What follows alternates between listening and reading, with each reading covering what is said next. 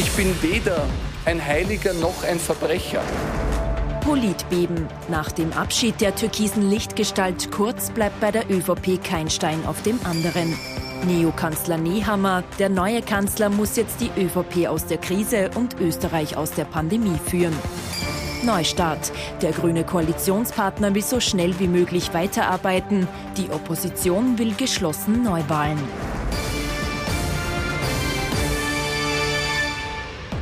Ich wünsche Ihnen einen angenehmen Sonntagabend. Recht herzlich willkommen. Ich freue mich, dass Sie mit dabei sind. Unser politischer Wochenrückblick. Und das war eine innenpolitische Woche. Es gibt eine Menge zu besprechen und zu analysieren. Unser Politikexperte Thomas Hofer. Freue mich, dass Sie da sind. Herzlich willkommen. Schönen guten Abend, Herr Knapp. Und unser Meinungsforscher Peter Heik. Auch Ihnen einen schönen Sonntagabend. Schönen guten Abend. Willkommen. Beginnen wir unseren Rückblick mit Donnerstag. Wieder mal ein Paukenschlag in der heimischen Innenpolitik und wieder mal löst Sebastian Kurz ein politisches Erdbeben aus. Sein neues Motto dürfte wohl sein Familie statt Politik. Er zieht sich aus allen politischen Ämtern zurück und wir schauen mal ganz kurz rein in seine Abschlusspressekonferenz. In den vergangenen Wochen, die nicht einfach waren und dann in den vergangenen Tagen, die sehr schön waren, insbesondere auch bei der Geburt des eigenen Kindes ist mir dann aber mehr und mehr wieder bewusst geworden, wie viel Schönes und Wichtiges es auch außerhalb der Politik gibt. Hofer, über eine Viertelstunde hat diese Abschlusspressekonferenz gedauert. Äh, wenn ich Sie jetzt um Ihre Einschätzung bitten darf, wie viel Familie ist Grund für den Rückzug und wie viel auch einfach das politische Gespür, dass sich ein Comeback nicht mehr ausgeht? Na, es ist sicher beides. Ja. Man braucht jetzt nicht naiv sein und sagen, das war jetzt nur der Anblick des Sonnemanns. Es schenkt bitte, also ich will es nicht abstreiten oder im, im Absprechen, dass das auch ein Faktor war. Aber klar war, und wir haben es hier analysiert, und zwar Anfang Oktober und viele andere genauso, dass sich das einfach nicht mehr ausgeht. Das hat einige Zeit gebraucht. Ähm, wir hatten dann jetzt auf offener Bühne in der Bundesregierung einige Wochen quasi Therapiesitzung, äh, wo wir halt einen Übergangskanzler hatten, wo von vornherein klar war, dass es ein Übergangskanzler war. Vom Kurzlager war es ja so geplant, dass er dann wieder zurückweicht, wenn Kurz dann wieder bereit ist. Ähm, ich glaube, uns hier war klar und eben vielen anderen auch, dass das einfach im Oktober schon klar war, dass das mal das Ende ist, jedenfalls das Vorläufige der ähm, politischen Karriere von Sebastian Kurz. Bei ihm selber hat es länger gebraucht, immerhin hat er jetzt zu dieser Einsicht gefunden. Da war sicherlich der Zeitpunkt vielleicht überraschend, denn es ist bei Vertrauten noch äh, die mehr gegangen, okay, im Jänner dann durchstarten, äh, aber angesichts der, der erdrückenden Lage, nämlich nicht nur, was jetzt sozusagen die öffentliche Meinung angeht, da kann dann der Kollege Hayek mehr dazu sagen, sondern auch was die innerparteiliche Geschichte angeht. Da gab es ja immer mehr und nicht nur Landeshauptleute, aber gerade die auch natürlich, die da im Druck gemacht haben, die sich das nicht mehr vorstellen konnten, eine Rückkehr vor der Klärung aller juristischen Anwürfe, ähm, dass das eben eigentlich die Partei nur in ein noch ärgeres Dilemma stürzt, als ohnehin schon. Und insofern war das ein logischer Schritt. Herr Eck, waren Sie überrascht vom Zeitpunkt des Rücktritts von Sebastian Kurz? Ja, nein, zwei Antwortmöglichkeiten. Ja. Also, nein, ja? weil, wie es der Kollege Hofe schon ausgeführt hat, war es relativ klar, dass das kommen wird. Wo ich möglicherweise überrascht war, war der Zeitpunkt. Damit hat man so nicht rechnen können. Aber geschenkt. Also okay, mit dem sind Sie aber nicht alleine, weil einer der ganz eng Vertrauten von Sebastian Kurz ist ja der Finanzminister Gernot Blümel. Und wir blicken auf Donnerstag, das ist eine Pressekonferenz. Und äh, während Gernot Blümel in dieser Pressekonferenz ist, kommt die Meldung, dass Sebastian Kurz sich aus allen Ämtern zurückzieht. Und schauen Sie mal, wie einer der engsten Vertrauten von Sebastian Kurz, wie überrascht er ist. Auch hier gilt wieder, ein Blick sagt mehr als tausend Worte weil es äh, gerade über äh, Kronent heute gekommen ist. Sebastian Kurz dürfte sich aus der Politik zurückziehen. Wissen Sie darüber Bescheid äh, und können Sie was dazu sagen? Danke. Zum zweiten Thema gibt es eine Pressemeldung in Kürze. Ähm, die würde ich dann abwarten, dann wissen wir sozusagen, ob das stimmt, der Bericht oder nicht. Ähm, dann zur ersten Frage. Danke.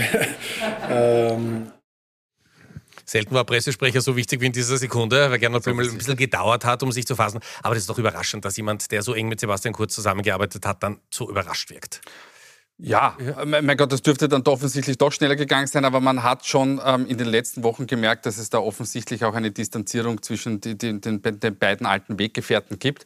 Ähm, und das war ja auch wahrscheinlich einer der Gründe, warum Sebastian Kurz dann schlussendlich die Reißleine gezogen hat, weil er schlicht und ergreifend nicht nur das Backing von, von führenden Teilen der Partei hatte. Also aller Voraussicht nochmal von, von den Landeshauptleuten. Aber natürlich hat sich da und dort, wenn man mit Menschen aus dem ÖVP-Umfeld gesprochen hat, ähm, schon hinter hinter vorgehaltener Hand gehört, naja, das wird sich so wahrscheinlich nicht mehr ausgehen.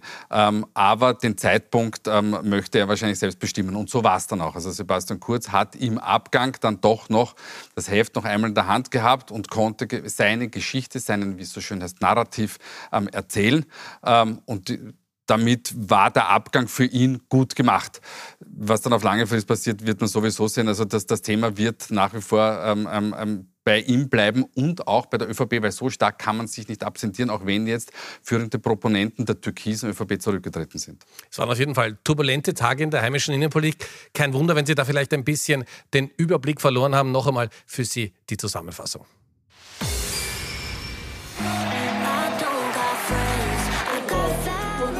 Sebastian Kurz und die türkise Familie. Seit Donnerstag sind diese Bilder für die Galerie. Denn da verlässt Kurz die eine für die andere Familie in seinem Leben. Ich werde jetzt aufbrechen und meinen Sohn und meine Freundin aus dem Spital abholen des Ex-Kanzlers Aufbruch führt zum großen Umbruch in der ÖVP. Am deutlichsten sind die Auswirkungen des Politbebens am Ballhausplatz spürbar. Dort zieht mit Karl Nehammer ein neuer starker Mann ins Bundeskanzleramt. Einstimmig wählt der ÖVP-Vorstand Nehammer zum Bundeskanzler und Parteiobmann in Personalunion. Es ist für mich persönlich eine große Ehre,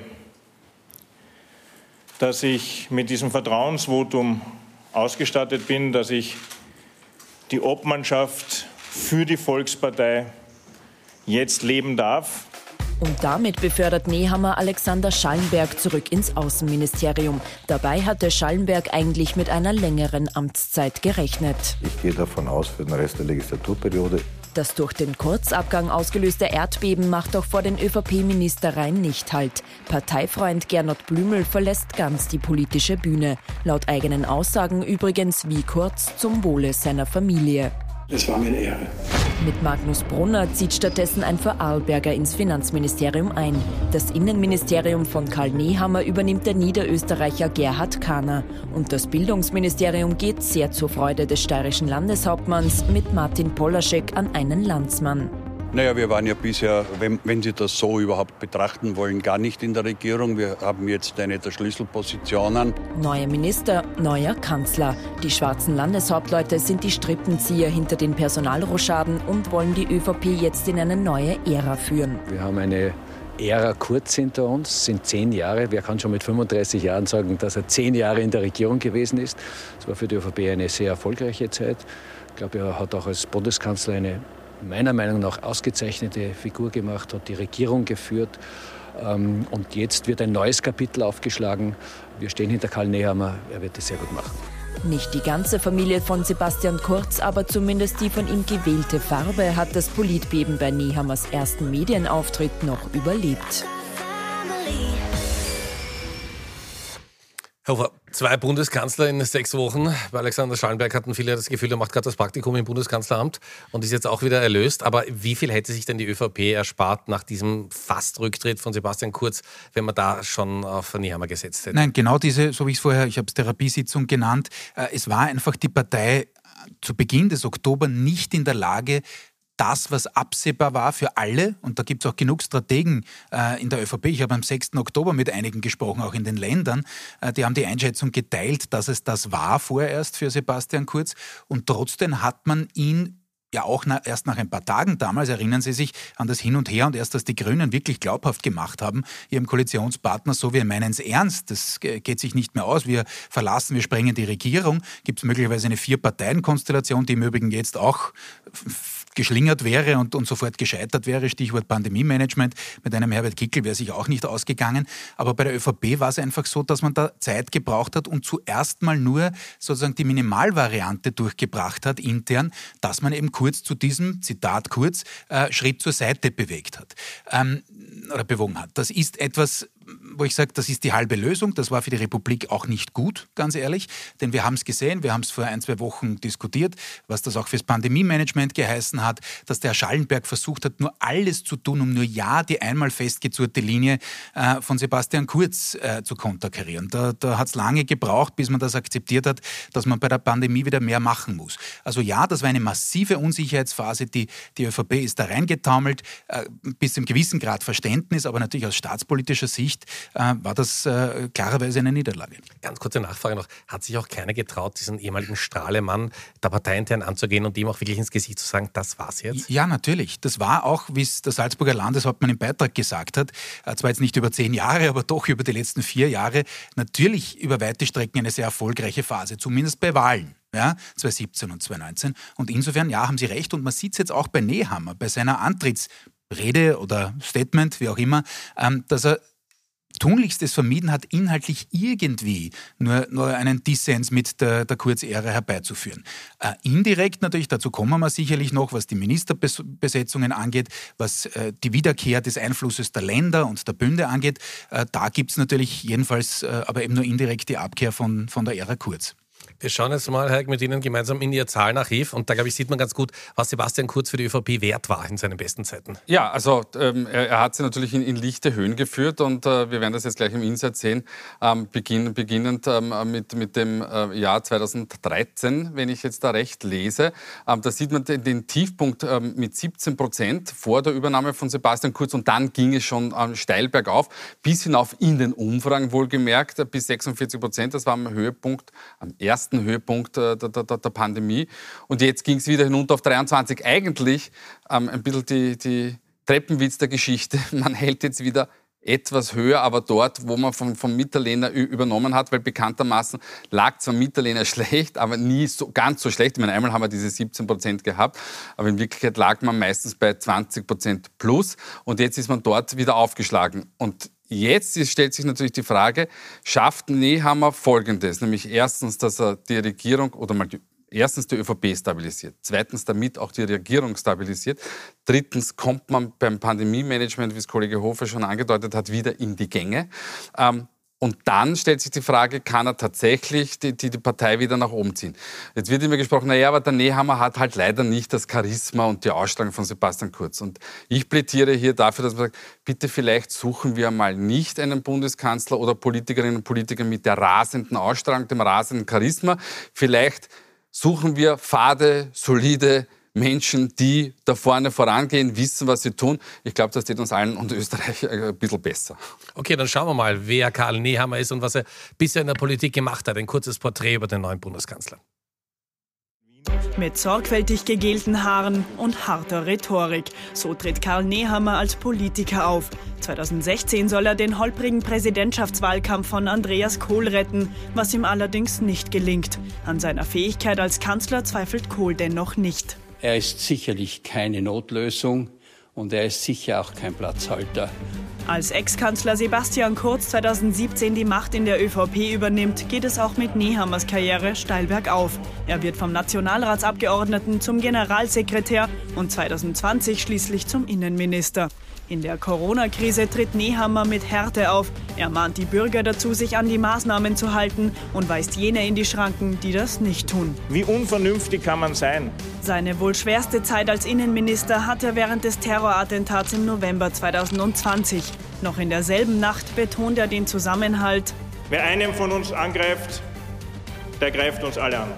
Wenig später sucht er aber bereits die Fehler des eigenen Ministeriums im Justizressort des grünen Koalitionspartners. In Sachen Migrationspolitik präsentiert sich Nehammer als Hardliner. Für Empörung sorgt dieses Jahr im Jänner die Abschiebung zweier gut integrierter Kinder nach Georgien. Wir haben es hier mit einem offensichtlichen Fall zu tun, der das Asylrecht in Österreich missbraucht hat.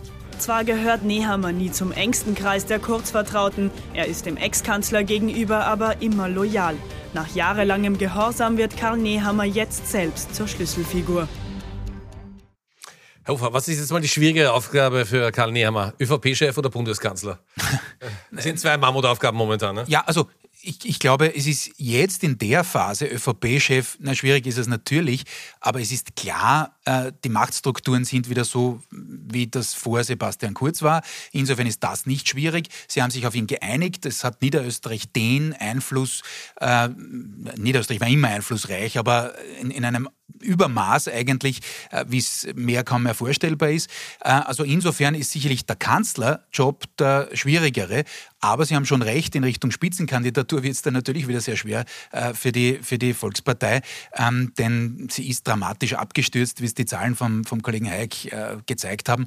Ich glaube, eine Kollegin vom ORF hat gesagt, Sebastian Kurz hat die Partei am Abgrund abgeholt, in lichte Höhen geführt und zum Schluss hat er sie wieder zurückgeführt an den Abgrund. Also insofern ähm, ist das natürlich keine rosige Aussicht, die er da vor sich hat. Aber die erste Geschichte ist jetzt natürlich schon, zwar die Partei zu stabilisieren, aber zuerst einmal in der Regierung zu schauen, dass man da irgendeine Vorwärtserzählung zusammenbringt. Denn es ist natürlich schon schwer ähm, und es waren ja alle Kommentatoren de facto einig, äh, dass das eben äh, sehr, sehr schlecht gemanagt war in der letzten Zeit, da eben das Vertrauen äh, wiederherzustellen. Also ich glaube schon, dass jetzt der wichtige Fokus ist auf das Pandemie-Management und darauf wirklich Österreich ähm, durch die weitere Krise, denn die ist, fürchte ich, lange noch nicht vorbei, auch wirklich gut durchzuführen. Nur so kann man wirklich in Richtung auch äh, von Vertrauenswerten wieder kommen, die, die deutlich über dem sind, äh, was wir jetzt nicht zu Unrecht sehen. Damit sind wir wieder bei Ihnen, Herr Eick. Schön mit, mit, ja, mit Ihren eigenen Worten zu sagen, ist Nehammer Fahrt genug für diese Position?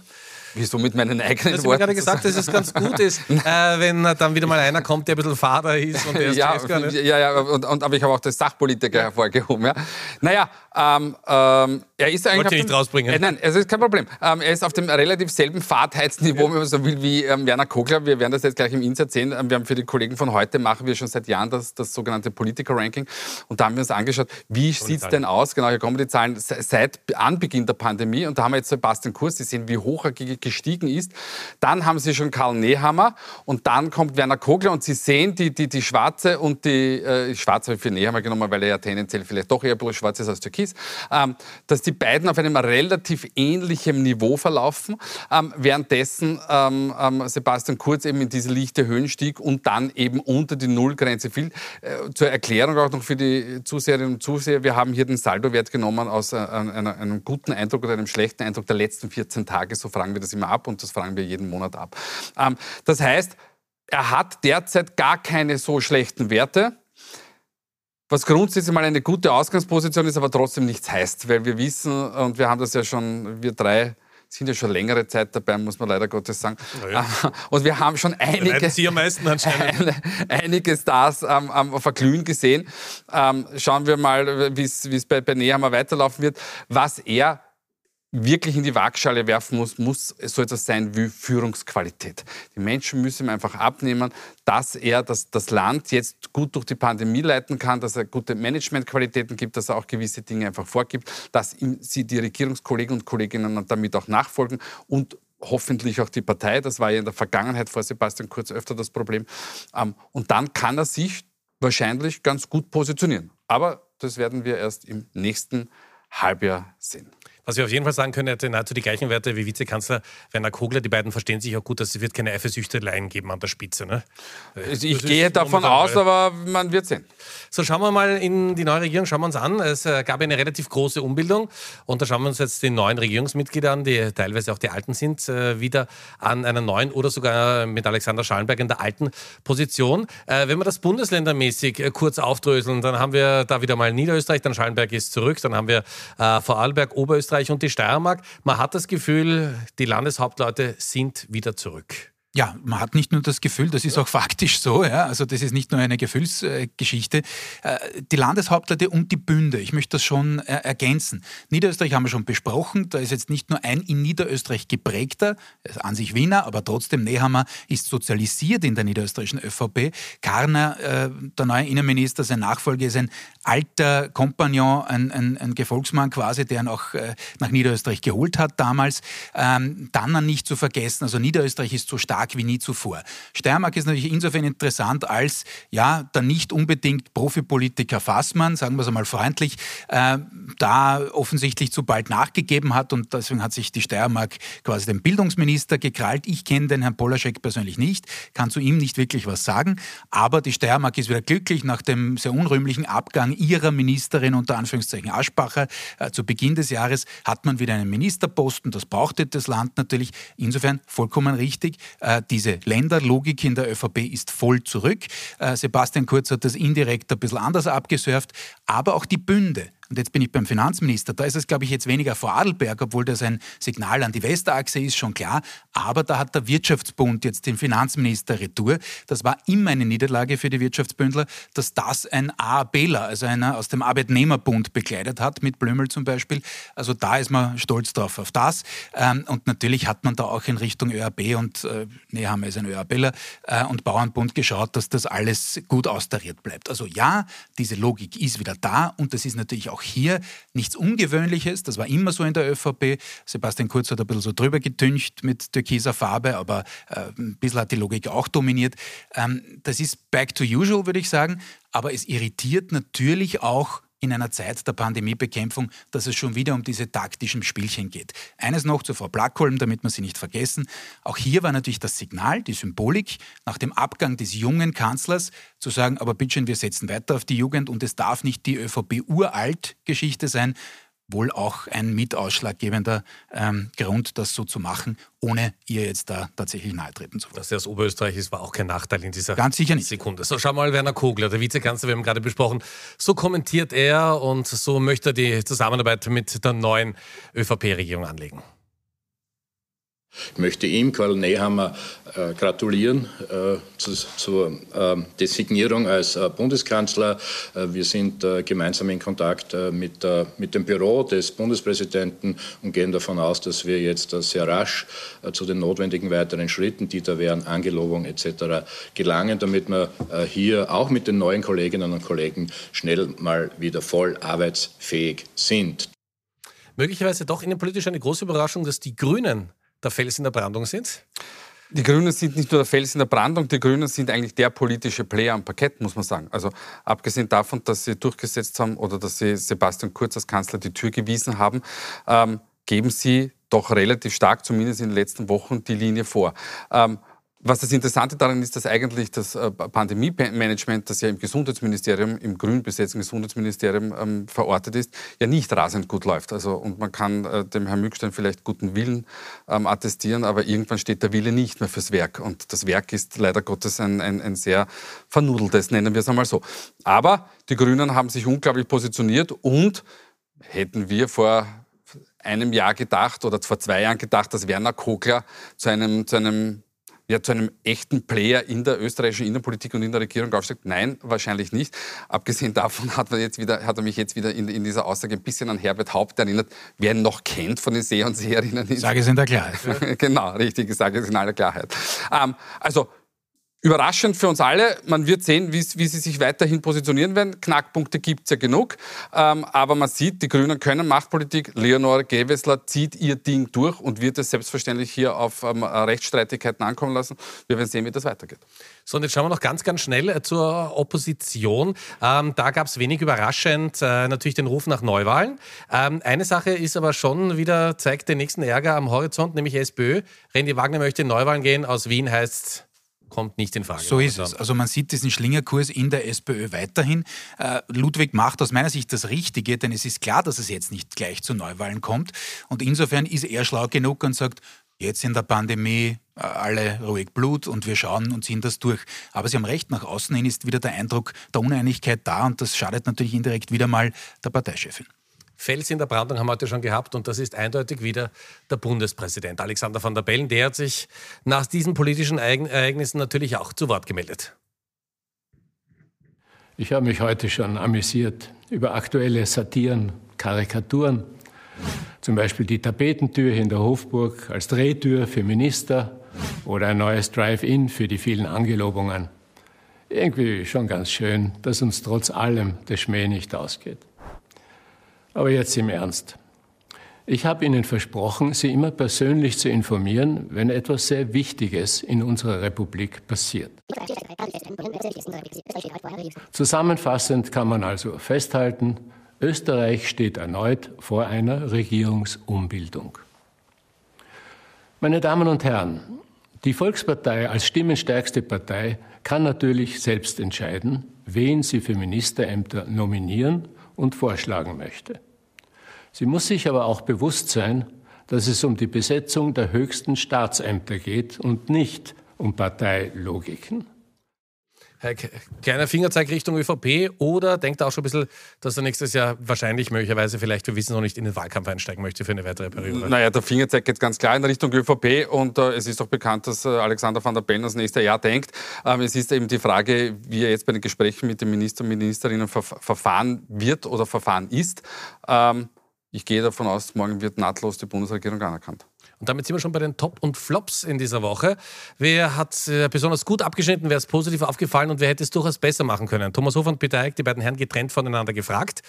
In aller Kürze. Ja, ganz ja. kurz, äh, Sebastian Kurz für die späte, aber doch immerhin Einsicht, dass es nicht ausgeht, auch wenn die Rede durchwachsen war, aber sei es drum, immerhin die Einsicht. Und Flop brauche ich nicht länger erklären, wir haben die ganze Sendung darüber geredet. Natürlich ist da jetzt eine Ehe dem schillernde Karriere sehr, sehr rasch äh, und je zu Ende gegangen. Tja, und für, für mich ist es die Polizei, die ähm, für Recht und Ordnung sorgt und ähm, Menschen, die sich gegen die Impfpflicht wehren, dort das Demonstrationsrecht wahrt. Ich finde, das ist eine ausgezeichnete Arbeit, die dort geleistet wird. Dementsprechend sollten wir die Exekutive hervorheben. Flop der Woche ähm, die ähm, ähm, Frau Belakovic von der, von der Freiheitlichen Partei, die behauptet, ähm, in den Spitälern liegen Impfschäden. Ähm, wieder besseren Wissens, also ich hoffe wieder besseren Wissens in dem Fall muss man sagen. Und der, der Herr Wegscheider von Servus TV, der den Menschen übers Fernsehen sagt, dass ähm, Kinder da Genmittel gespritzt werden. Und in den USA sind schon 20 Millionen Kinder geimpft, ohne Probleme. Meine Herren, herzlichen Dank. Ich darf mich bei Ihnen fürs Zuschauen bedanken. Kollege Benedikt Meiner meldet sich jetzt gleich nochmal mit den wichtigsten Meldungen des Tages im Überblick. Kommen Sie gut durch die Woche. Wir sehen uns nächsten Sonntag wieder. Danke fürs Zuschauen. Auf Wiedersehen.